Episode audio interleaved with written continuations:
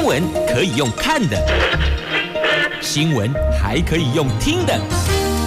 亲切的早安问候，专业的新闻分享，欢迎加入美英主持的 News Online，说新闻给你听。亲爱的朋友，台港后打开后，大家好，欢迎您再度锁定收听 News Online，我是美英，我是谢美英。在进入今天四大报的三则头版头条新闻之前，我们先来关注天气概况哦。北北桃白天温度二十二度到二十九度，竹竹苗二十度到三十度，全部都是阳光露脸的晴朗好天气。接着我们来关注四大报的三则头版头条新闻。今天苹果跟联合东西港几条就有关新冠肺炎疫苗，现在。出现了一款比辉瑞还要厉害的疫苗，防护力将近百分之九十五，而且不必要放在零下七十度的保存空间，它一般冰箱就可以保存一个月。泰威的这一款新冠肺炎疫苗是莫德纳药厂，这也是美国的药厂，等于是继辉瑞之后的第二家药厂。那。我们的指挥中心说呢，冷链的可行性较高。这冷链就是呢，低温储存运送，但是疫苗的数量还有价格还要再跟厂商谈，这个价格也会牵动是否要采购。但目前就了解。新冠肺炎疫苗，我国的全球购买计划的第一波的候选名单当中没有这一家莫德纳，但我们可以在第二波的候选名单把它给列入。但第二波名单什么时候公布？啊，嗯，怎样还不知道。好，这个是今天的苹果联合的头版头条的新闻。好，那么在今天的自由时报头版头，这个跟抗体疫苗也有关系，跟治疗的方式有关系，也就是说呢，跟我们的健康是有关的议题，也就是杀死癌细胞的免疫疗法再突破，我们有新研发的抗体哟。好，这是在今天的《自由时报》头版头条，是我们中研院团队花了十年时间研究，而且登上国际期刊。渴望治疗大肠癌、肺癌跟胰脏癌等等哦，那么联合其他的抗体抑制肿瘤的生长达到九成呢。中时头版头条的新闻是假设的问题，如果的问题，这个是在昨天的立法院外交部次长被询时，有立委询问。如果啊，如果了哦，如果川普总统在卸任之前，川普跟蓬佩奥要访问台湾，那我们会不会拒绝？外交部次长说啊，当然没有理由拒绝，我们就欢迎啊。呃，那但是呢，他的说法哦，答询的说法跟日前外交部长吴钊燮接受美国的媒体采访同样的问题的回答是不赶换呢，同样是外交部。但部长跟次长两人不同调。好，这是在今天中时头版头条的新闻。我们逐一来看详细的新闻内容。那当然要先关注的是新冠肺炎疫苗的部分，在今天的苹果跟联合报的头版头条。这全球终结新冠肺炎再添曙光。美国的生技公司莫德纳在十一月十六号宣布。他们的新冠肺炎疫苗在试验中取得了高达百分之九十四点五的预防效果，成为继辉瑞药厂之后一个星期之内第二家在疫苗研发上取得重大进展的美国企业。我国的。指挥中心就是流行疫情指挥中心说，预计要将莫德纳列入我国疫苗全球购买计划的第二波的候选名单当中哦。但什么时候公布第二波的候选名单，目前还不知道。那莫德纳说，参与试验者总共有三万人，总共有九十五起感染病例，其中十五起是六十五岁以上的族群。那在有多种。有多元种族的组别啦，那大部分副作用是介于轻微到中等。不过呢，有部分的志愿者在接种第二剂疫苗之后出现严重疼痛，包括大概有百分之十出现了疲劳的情况，而且这个疲劳的情况足以影响到日常的活动呢。另外有百分之九的患者则出现严重身体疼痛，而这些副作用大多维持短暂时间就消失了。那辉瑞药厂在上个星期有说，他们跟德国的 BNT 共同研发的新冠肺炎疫苗预防效果高达百分之九十。那相较于辉瑞 BNT 疫苗，必须要保存在零下七十度的极低温的空间，那这一款莫德纳疫苗则可以保存在普通冰箱，也就是。你家跟我家的冰箱，拎到跟温到的冰箱，安内就可以啊哦，大概两度 C 到八度 C 低温中可以放三十天，就等于放一个月啦。那在零下二十度的低温下，更可以保存长达半年的时间呢。所以哦，莫德纳的疫苗跟辉瑞比起来，在保存方面，莫德纳是。胜出的，他比较占优势的哦。那莫德纳的总裁说，最令人放心的是，有两间不同公司同时取得类似的结果，提供民众真的。有疫苗可以阻止这场疫情，可以恢复正常的生活，给大家一个盼望，给大家一个希望。那要解决问题，不可能单靠莫德纳的疫苗，而是需要多个疫苗才可以满足全球的需求啊！它不是单一国家的需求，不是单一地区的需求，它是全球的需求。那你知道全球的确诊病例有多少吗？告诉你。五千四百三十八万例，五千四百三十八万例，比我们台湾总人口翻倍还要再多。那一百三十一万人因此身亡，单日就一天的时间，二十四小时暴增六十六万例的确诊病例，所以这个数字挺可怕的。因此，莫德纳药厂的总裁说的没有错哦。全球的疫情是没有办法靠单一家的药厂或单一疫苗就可以满足地球村的需求，那必须要多家药厂共同来抗疫。这话说得非常的中肯，并没有说因为呃我们家有疫苗，大家来买我们家疫苗，我们家疫苗最有效哦，别人的都没有用哦，他不会这么说的哦，这算是很中肯的啊。的确，因为现在其实是国际地球村了，你说。单一国家幸免于难，它有可能一直不沾惹吗？不可能的嘛让来让去，只是时间早晚而已哦。这不是不到，时候未到，所以呢，唯有全球共同抗疫，才能确保国际村安全无虞。好，那么现在看来，这两款疫苗，莫德纳在保存跟运送的部分是比较占优势的。那我们什么时候要买呢？我们会不会考虑要买呢？这指挥中心的发言人庄仁祥说，莫德纳疫苗并没有在我们第一波的候选名单中，就是我们有针对一个全球购买计划，也就是新冠肺炎的疫苗的全球购买计划，在第一波的候选名单当中没有看到。莫德纳，但是可以把它列入第二波。可是第二波的名单什么时候公布还不知道哎。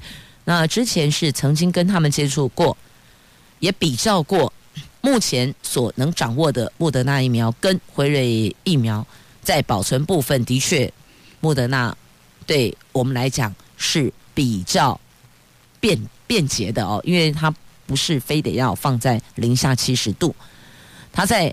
一般家庭冰箱就可以放一个月，那如果要再把时间拉长，那就必须是零下二十度。那所以呢，想起来，一般我们看到的哦，那个冷冻肉品、冷冻食品的宅配的那个运送车辆也就 OK 了，所以冷链可行性会高一些，就低温储存运送啦。只是呢，疫苗的数量牵动价格。那这个部分就还要再跟厂商谈呐。那台湾感染症医学会的理事长、台大儿童医院的院长黄立明院长说，莫德纳疫苗第一阶段人体临床试验的时候，副作用比较大。第三阶段临床试验调整剂量之后，目前看来副作用会比第一阶段跟第二阶段小了一点，是一个比较能接受的疫苗，有机会可以上市呀。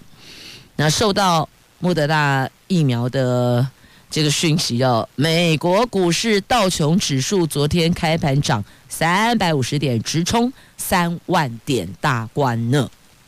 那讲到这个股票哦，我马上先连结哦，联合报头版下方，台积电新天价呀，这台股四大惊喜哦，有。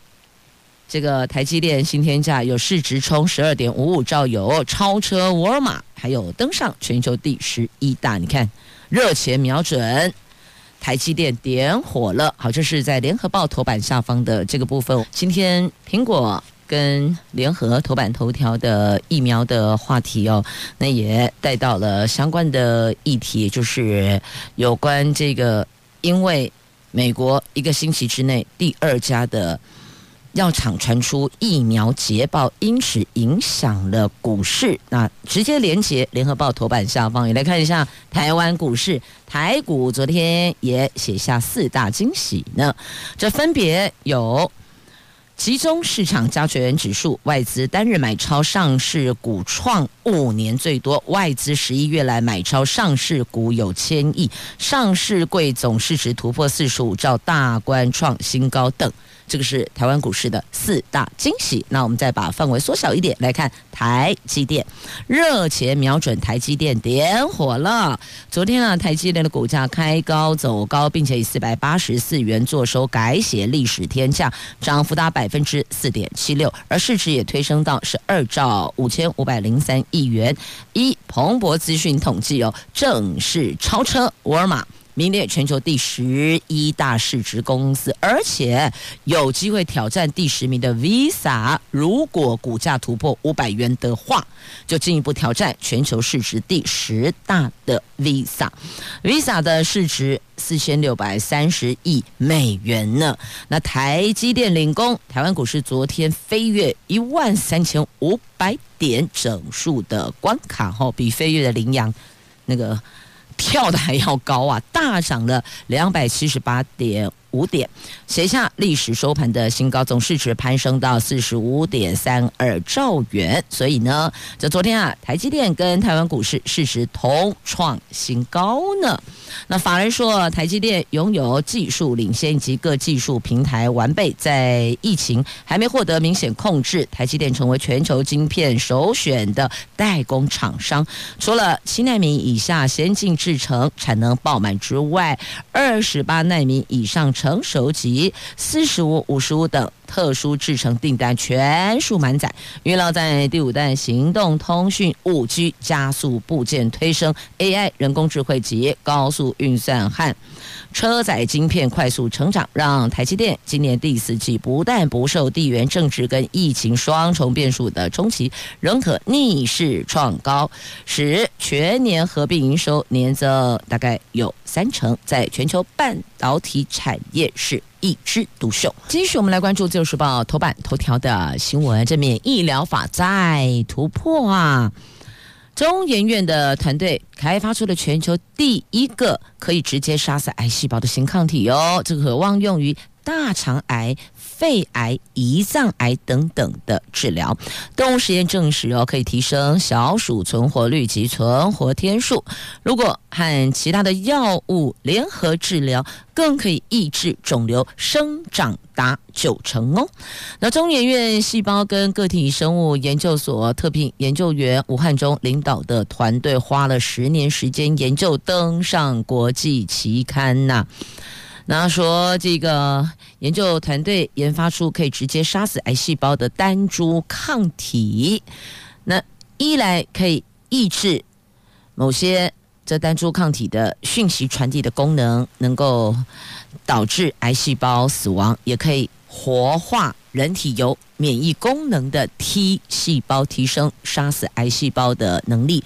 这个比起其他以间接方式杀癌细胞的抗体的疗效是更好的。所以等于就是说，联合其他抗体抑制肿瘤生长达九成呢。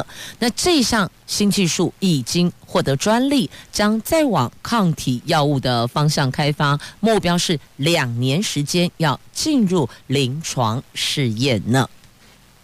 这个是今天《自由时报》头版头条的新闻。来继续呢，我们来关注的是中时头版头条。这个是假设说，如果说，如果川普卸任前要来访问我们台湾，我们会不会欢迎啊？啊，这是如果说。那假设说他们要跟我们建交，我们欢不欢迎啊？好，这都是如果跟假设哦。那为什么这个如果跟假设会登上媒体头版头条？因为被问的人回答的内容跟他的长官不同调，跟外交部长不同调。那这个不同调是他的副手次长曾厚仁。好，美国总统大选结束，川普仍试图以法律战要扳回劣势。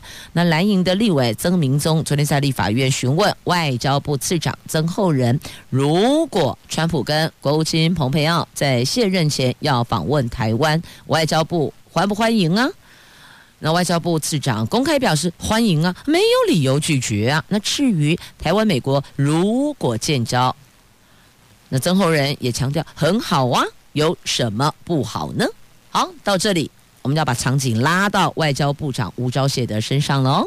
那吴部长在九月二十二号接受了美国公共电台 NPR。专访的时候，曾经指出，台湾、美国之间希望进一步强化经济、贸易、政治跟安全关系，但是哦，在这个时间点，台湾不会寻求跟美国建立全面外交关系。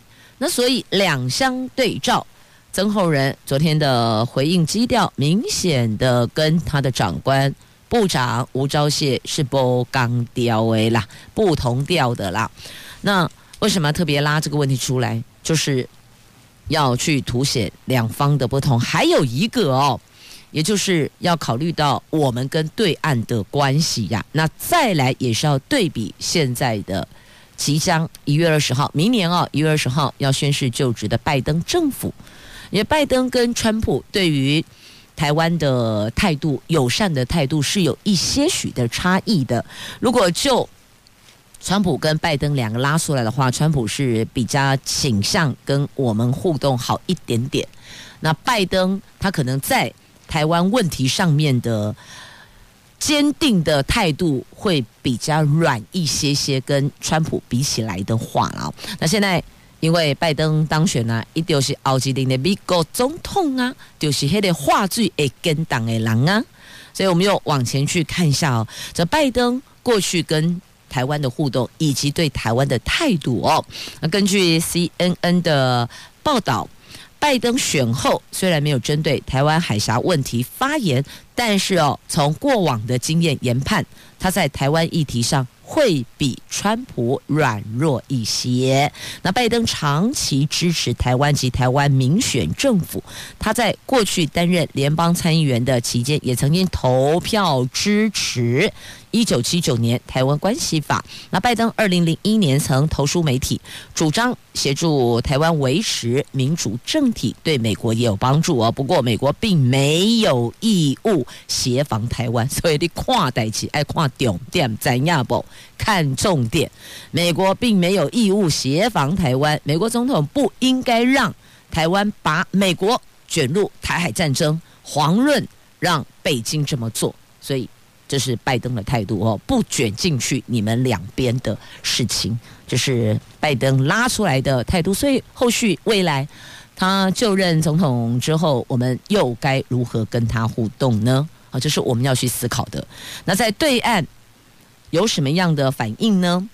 这中国外交部发言人赵立坚昨天重申，任何违背一个中国原则的行径，只能自食恶果，应该停止任何形式美国台湾官方接触跟军事联系，任何损害台海和平稳定和中美关系的言行，他们认为，通通都要停止、禁止，甚至。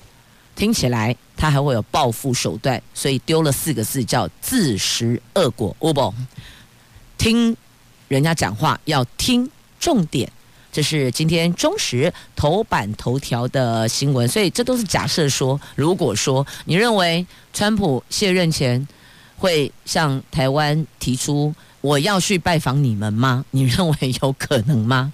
哦，你这么归心都得打诉讼，希望能够扳回劣势啊！你觉得会在这个时间点去思考跟台湾的互动吗？好，这常常吼烂东西，嘎滴得询问自嗨啦，了解吗？好，这是在今天中时头版头条的新闻。来，接着我们再关注，在今天的我看一下。中时头版下方了哦，来看一下秋冬防疫政策。回到现实面，关注疫情可重要。来看秋冬防疫，我们可能会针对八类场所要进行强制戴口罩，你不戴口罩就开罚，开罚多少钱呢？开罚一万五千元，而且要三管齐下。启动秋冬的防疫专案，这三管齐下，包括了边境管制、强制戴口罩、扩大采检。全球的疫情就是新冠肺炎疫情持续的延烧，我们国内防疫也拉警报了。指挥中心明天将公布秋冬专案加强防疫，那媒体就掌握方案内容。很妙的是哈，今天苹果日报的 A 四版面说苹果独家掌握方案内容，那我就不知道我现在看到的中国时报头版下方，我是眼睛有业障吗？我是看到什么？中石头版下方，秋冬防疫八类场所强制戴口罩哦。哦，劝导不听，最高罚一万五。啊，这个苹果下来赶快呢？为什么苹果说独家掌握？哦，我也不知道。难道中石跟苹果变一家了吗？好啦，不管啦，重点我们还是回来看秋冬防疫专案啦。跨界的看重要了哦。那未来国人回台湾也将要求要提供登机前三天内核酸检验阴性的证明哦。那还有要做。这个强制戴口罩，要针对八大场所强制戴口罩，这个会有明确的罚则，违反将依相关法条罚三千到一万五。那再来扩大裁剪的部分呢？就如果有发烧、呼吸道、肠胃道症状、嗅味觉异常，都鼓励裁检。医院如果达标，会提供奖金哦，鼓励医院端哦，给你检查。赶快检查，而且呢，针对那个类似症状者，一个都不能少，通通不能放过。好，这是加严规划的秋冬专案，重点鼓励有症状者就裁剪哦，不要以为说啊，我在跟他感冒呢，不要紧呐，我困起来，我有起来点后啊，哦，蛮不离。你如果是真的确诊的话，你所接触的人，你的家人，你的亲友。他们都会成为高风险族群，所以预请所有的听众朋友要建立一个正确的观念。非常时期，假设身体有类似症状，千万不可轻忽，绝对采高规格进入医院，主动告知医师你的症状，然后进行采检。至少检验之后，如果不是，我们也心安嘛，对不对？那如果万一是的话，可以及早赶快进入我们的 SOP 的流程进行这个治疗，那也可以早日治愈回来。虽然你说也有人因为确诊而身亡，但毕竟那个确诊而身亡，并不是每一个确诊者都会身亡啊，还是有很多很多治愈的啊。我用数字来。告诉你哦，很多事情我们把数字拉出来，就知道到底准确度在哪里。你看，全球有五千四百三十八万例的确诊病例，可是死亡人数是一百三十一万，所以你这两个数字脑袋 run 这两个数字，五千四百三十八万跟一百三十一万，那个落差很大的。所以呢，确诊者是有很高的治愈机会的。OK，好，要给大家。信心啊，那重点就是哈，千万不要隐匿自己的病情。好，来看《自由时报》头版下方哦，在美国名人赛拉尾盘呐，潘正从第七名抬降史上最佳表现呢。台湾好手潘振从昨天在 PGA 美国名人赛的最后一轮，缴出了六十八杆，以总杆两百七十八杆并列第七名，缔造台湾选手在这项大赛的最佳成绩，抱回了三十五点八万美元的奖金。世界球王 D Johnson 昨天也挥出了六十八杆，以低于标准杆二十杆的两百六十八杆，生涯首度披上冠军绿夹克。好，那。这是在今天自由头版下方哦，有关潘震从，我们台将史上表现最佳的哦，他是在两千零九年林文堂后首位登上名人赛的台湾球员。过去参与名人赛的台湾选手还有陈清水、陈清波、谢永玉、谢敏南、吕良焕及陈志明、陈志忠兄弟等人。而陈志忠在一九八七年并列第十二的佳绩也被小潘给改写了。好，那再来，同样在《自由时报》头版的还有这一则哦，清大。就大学哦，清华大学、中心大学、中山大学申请设学士后医医学院的已有教育部初步同意了，所以医学系将再新增喽。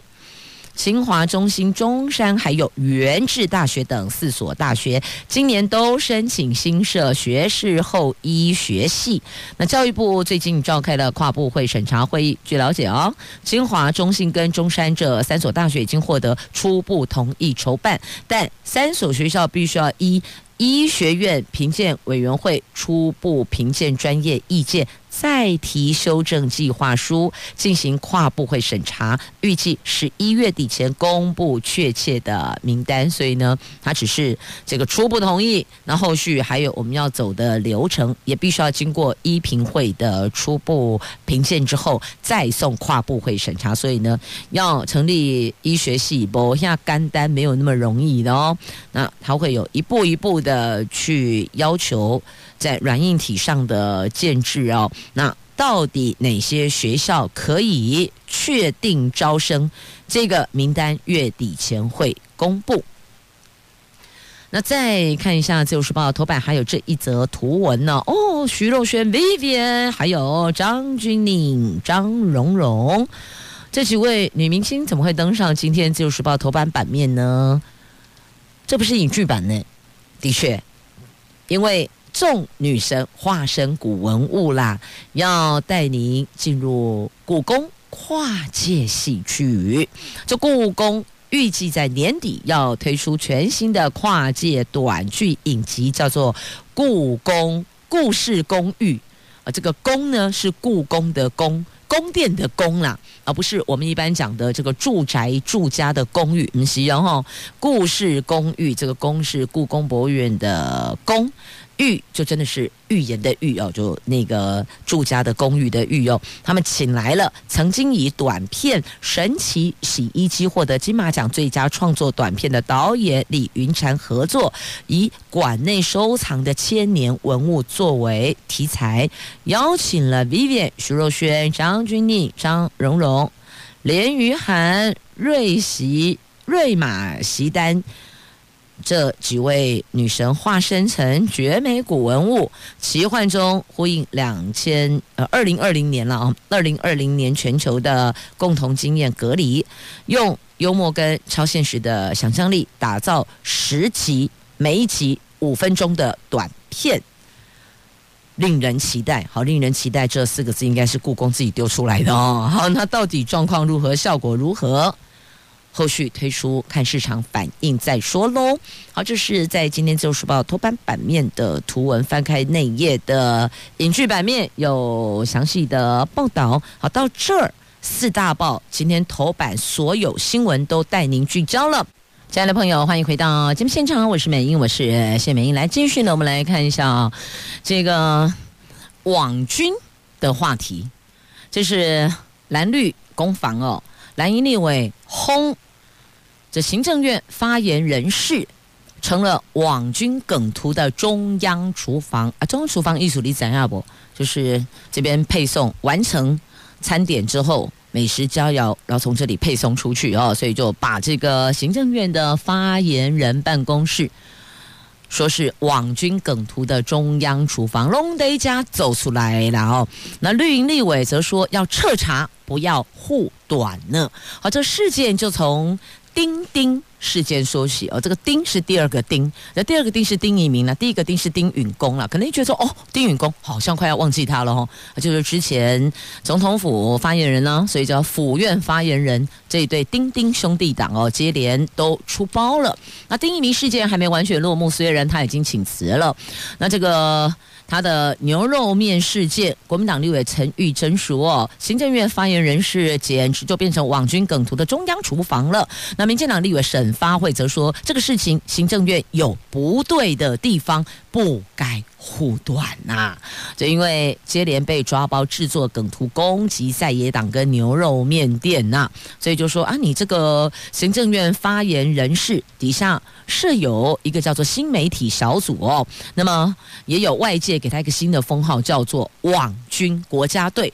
啊，你设在这里的新媒体小组啊，不就是领国家俸禄的啊？国家俸禄不就是大家纳税缴的钱吗？怎么会说纳税缴钱？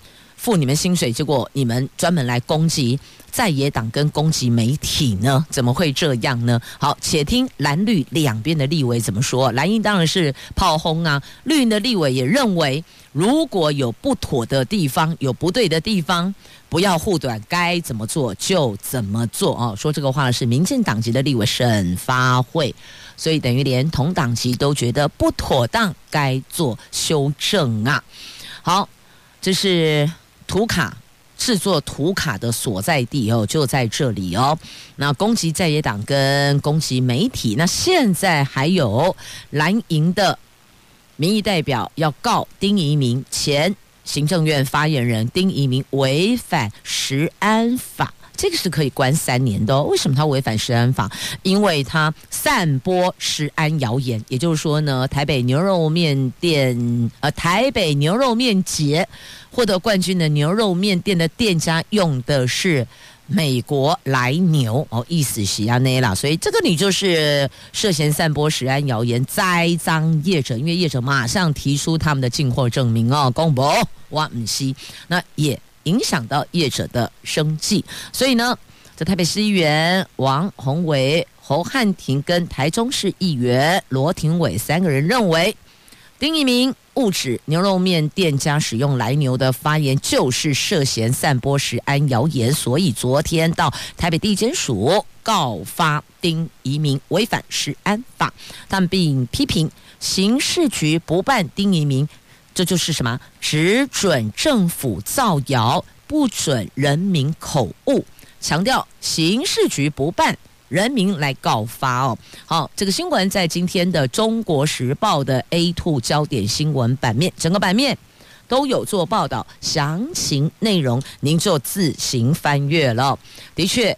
这个网军国家队或是新媒体小组，我想这个部分还是要厘清。我们应该针对政院，针对国家政策，你要拟定一个行销的方式，在媒体怎么露出，让更多的国人了解，这个应该才是新媒体小组该肩负的工作任务内容，而不是。诚如蓝营立委所说的，变成是一个网军梗图的中央厨房。如果是这样子，那就非常的不恰当了，有检讨改进的空间呀。好，这战斗内阁就出包了哦，发言人出包了。其实哦，这个丁一鸣，如果他是放在选举，他真的是一名悍将，因为他的点子超多，而且很会。制造新的议题带风向，这个在选举团队当中真的很需要这样的人才。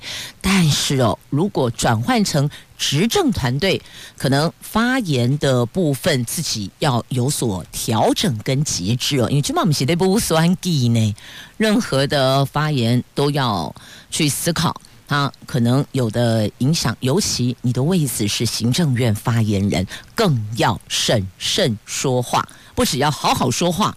还要谨慎发言哦。好，这是这起事件给我们大家的启发跟启示哦。那接下来呢，也要从他人的经验当中去学习，我们要留意的区块哦。譬如说办婚宴，婚宴有一个定型化契约哦，不知道所有的朋友们，你在 booking 餐厅的时候有没有在这个定型化契约上看清楚，或是做需求的调整、加注、再画押？有婚宴因为瑕疵，所以呢，这个新人要向餐厅求偿哦，最后是败诉，而且被反告。还要缴还哦一笔金额，那因此呢，这相关单位就建议大家哦，这一定型化契约事先签名，也就是画押，才能够保障彼此的权利跟责任跟义务哦。这有男子委托业者承办婚宴，那不满长辈桌服务不周，所以提告。但最后就是败诉哦。那这一家五星级饭店指出，婚宴都会订契约，而且事先提出宴会明细单，提供消费者确认后签名，确保双方的权益呀。所以在这里哦，也要请所有的朋友们，您如果有类似的需求，那记得我们有一份定型化契约，先下载。看一下内容，如果双方针对内容你有别的需求，其实也可以再加注。一旦够下瑞体哦，只要餐厅同意，双方画押都 OK 啦。那消费者可以选择不同方案，双方确认后就依照这一纸合约来执行。那所以这个部分呢，有没有这个叫做服务费的问题？那有的。餐厅有收，有的没收，但大部分都有收。这个服务费到底是桌价的一成，还是百分之五？哦，一成就百分之十嘛，还是百分之五？这个拢也当供诶，那看餐厅是怎么预定的，那你是否同意接受？如果有疑义，其实也可以再做商量。修残雄起的，那同意之后记得都还是要白纸黑字写下来，要成为契约中的一部分哦，不能只有口头说说而已啦。那如果口头说说，事后有人说哦，我听啊丢呢，我不记得有这条立的武当灰呀哈，所以呢，任何的交易。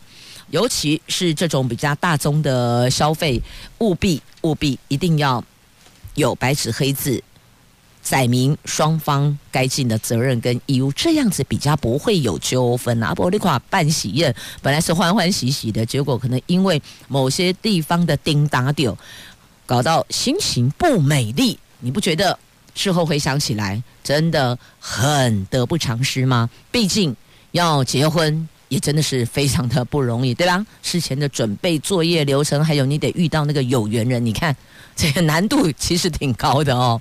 所以好好的珍惜，那用点心，让这场婚礼婚宴成为你人生中最美丽的回忆吧。亲爱的朋友，欢迎回到节目现场，我是美英，我是谢美英。来，接下来我们来关注的是哦，数位身份证，数位身份证换发。有没有谱呢？是有一些想法跟进程，但是呢，现在预算卡住了哦。那原因就是因为有资安风险的疑虑，目前预算冻结四亿。立法院的内政委员会昨天审查内政部明年度的预算案，针对内政部预定明年全面换发数位身份证，朝野立委认为这个有潜在的治安风险内，经过委员会协商后决议。新一代国民身份证换发计划原来编列八亿六千七百九十六万元的预算，先冻结四亿元，内政部必须要专案报告之后。才可以动之，所以并不是胎死腹中，了只是有些疑虑，必须要先厘清了。那民进党立委刘世芳说，数位身份证换发牵涉到护照和健保卡，这个非同小可，资安没做好会出现问题，一旦换发也无法再回头了。立法院针对数位发展部以及相关事务，将提出七个不同的法案，未来会进行公告及修法。换发数位身份证预算应该先冻结百分之五十，必须提出详细的专案报告。目前美国大选通讯投票出现了很多问题，其实哦，这个也跟身份证的认证是有关系的哦。那换发新身份证是要串联政府资料传输平台计划。那民进党立委黄世杰说，未来结合数位应用，背后是串接到政府所有资料库。内政部虽然说这只是一把钥匙，那资安在管控范围内，但是显然社会并不这么认为哦。那所以呢，这个应这个应国家数位组织及专法整合之后再推出，是不是比较妥当呢？那内政部是日前有宣布了哦，说这个新式数位身份证将在明年七月全面换发。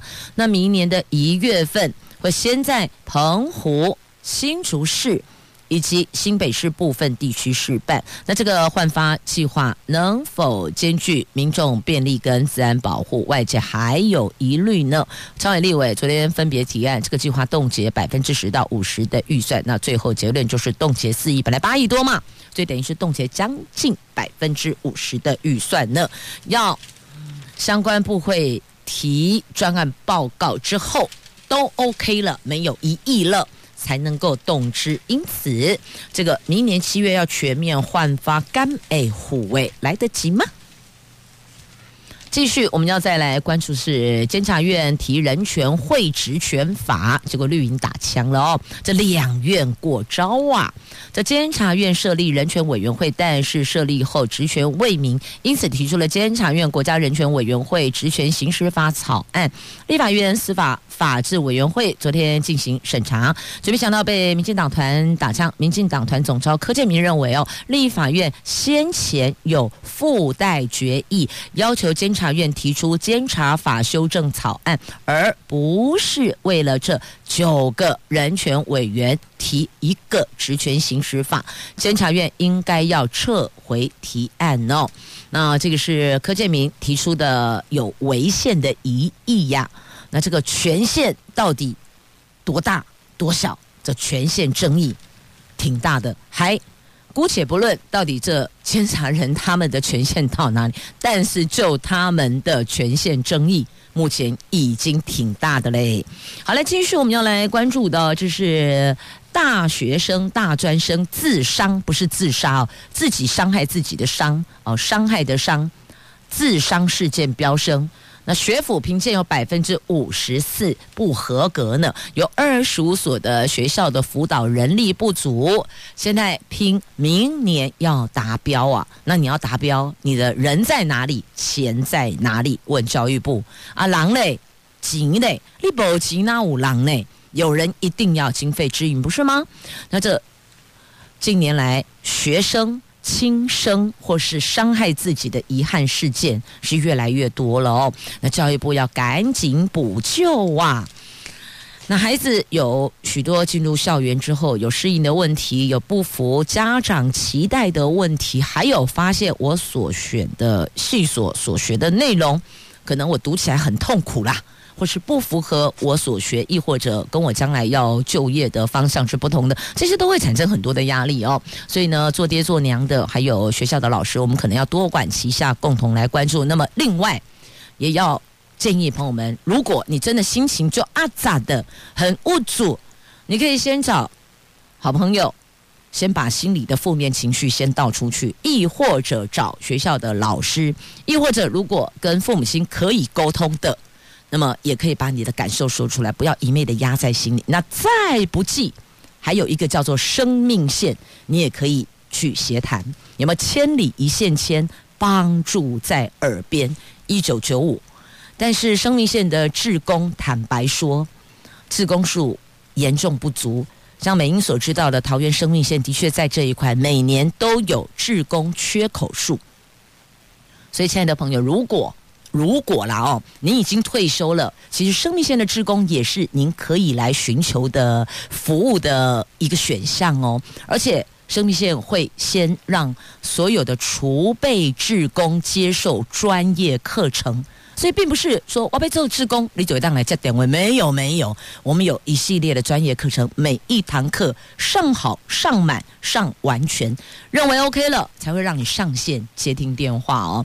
所以，亲爱的朋友，如果您退休了，觉得哎还身强体壮的，然后。也认为，也希望哦，自己能够做一些对社会有益的事情。来，我就故为公料之后哦，救人一命胜造七级浮屠啊！那这个生命线志工的服务的时间点是诶当残雄呢，是可以跟各地的生命线来选择您方便的时间点。那不清楚的部分，您待会搜寻一下，我们各县市都有生命线，打电话去问一下也是挺好的哦。好，呃，救人一命。胜造七级浮屠，来节目最后就搭配这首歌曲，成龙、苏慧伦的《在我生命中的每一天》。乃借由这首歌，要向所有的职工，包含生命线职工，包含各行各业、各领域、各区块的职工朋友们致敬，表达感谢之意。谢谢您，因为有您，我们的生活更美好；因为因为有您，我们的每一天都。很美好，感谢大家，神蒙太嘎，多少打给了，同时也谢谢朋友们收听今天的节目，明天上午我们空中再会了，拜拜。